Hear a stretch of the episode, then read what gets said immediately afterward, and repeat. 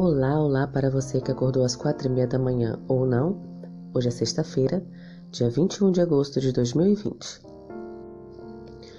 Muitos não têm nenhuma fé em Deus e perderam confiança no homem, mas apreciam os atos de simpatia e prestatividade. Ao verem uma pessoa sem nenhum incentivo de louvor terrestre nem de compensação, ir à sua casa, ajudando o doente, alimentando o faminto, vestindo o nu, confortando o triste e encaminhando-os ternamente aquele de cujo amor e piedade o obreiro humano não é senão um mensageiro.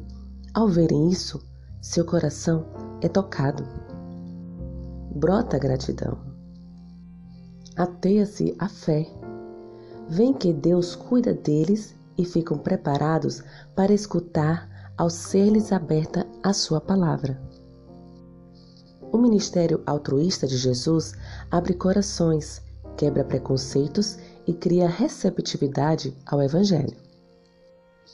A Igreja é o corpo de Cristo, que atende às necessidades com amor em todos os lugares. Cristo nos envia à nossa comunidade para fazer a diferença em seu nome. Embora devamos ter cuidado com a nossa contaminação do mundo, e isso é uma ameaça muito perigosa para nossa igreja, ainda precisamos alcançar os outros onde eles estão e ser usados por Deus que deseja levá-los a uma vida melhor. Perguntas para consideração. Primeira. Por que o ministério compassivo de Cristo é tão poderoso para destruir preconceitos e abrir o coração das pessoas para que ouçam verdades espirituais. Imagine como o nosso testemunho seria mais eficaz se refletíssemos o interesse altruísta de Jesus pelos outros. Segunda, pense numa ocasião em que você disse algo verdadeiro, correto e necessário, porém de maneira errada, com uma atitude ruim o que aprendeu com essa experiência? Ela pode ajudá-lo a agir de modo diferente, mais calmo da próxima vez? Terceira. Reflita sobre a ideia de que todas as pessoas curadas ou ressuscitadas por Jesus acabaram morrendo. Como devemos conduzir o Evangelho e o ministério às pessoas? Quarta. Quais tipos de ministério sua igreja pode iniciar em sua comunidade? Quinta, como podemos criar oportunidades espirituais para os que buscam auxílio por meio de nosso ministério voltados às necessidades perceptíveis? As palavras de Jesus causaram impacto nas vidas que tocaram. Seu viver altruísta estava em harmonia com suas palavras. Seus ensinamentos causaram impacto porque suas ações amorosas refletiam seus ensinos. Se as ações de Cristo não estivessem em harmonia com suas palavras, ele teria pouca influência sobre as pessoas. Há um velho ditado que diz, abre aspas, ações falam mais alto que palavras, fecha aspas.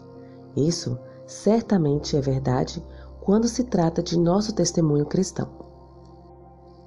Passe alguns minutos pensando em alguém em sua esfera de influência que tenha uma necessidade espiritual tangível. Talvez haja uma mãe solteira que precise descansar um pouco das suas atividades no cuidado das crianças. O que você pode fazer para possibilitar que ela tenha um tempo de folga? Como é possível fazer amizade com ela? Você poderia convidá-la para uma refeição? Que tal se oferecer para trocar o óleo do carro? Pense nas pessoas da sua comunidade que precisam de uma saúde melhor e desejam isso. Pode ser uma vontade de parar de fumar, adotar uma dieta mais saudável, perder peso, reduzir o estresse, exercitar-se mais ou ter um estilo de vida melhor. De que modo você pode desenvolver um trabalho social abrangente e contínuo na área da saúde em sua comunidade. Como método evangelístico e expressão do amor de Cristo. Lembre-se que, se seguirmos os passos do Mestre, vamos pensar em maneiras concretas de atender as necessidades de nossa comunidade no amoroso nome de Jesus. Que o Senhor te abençoe e te capacite. Um bom dia.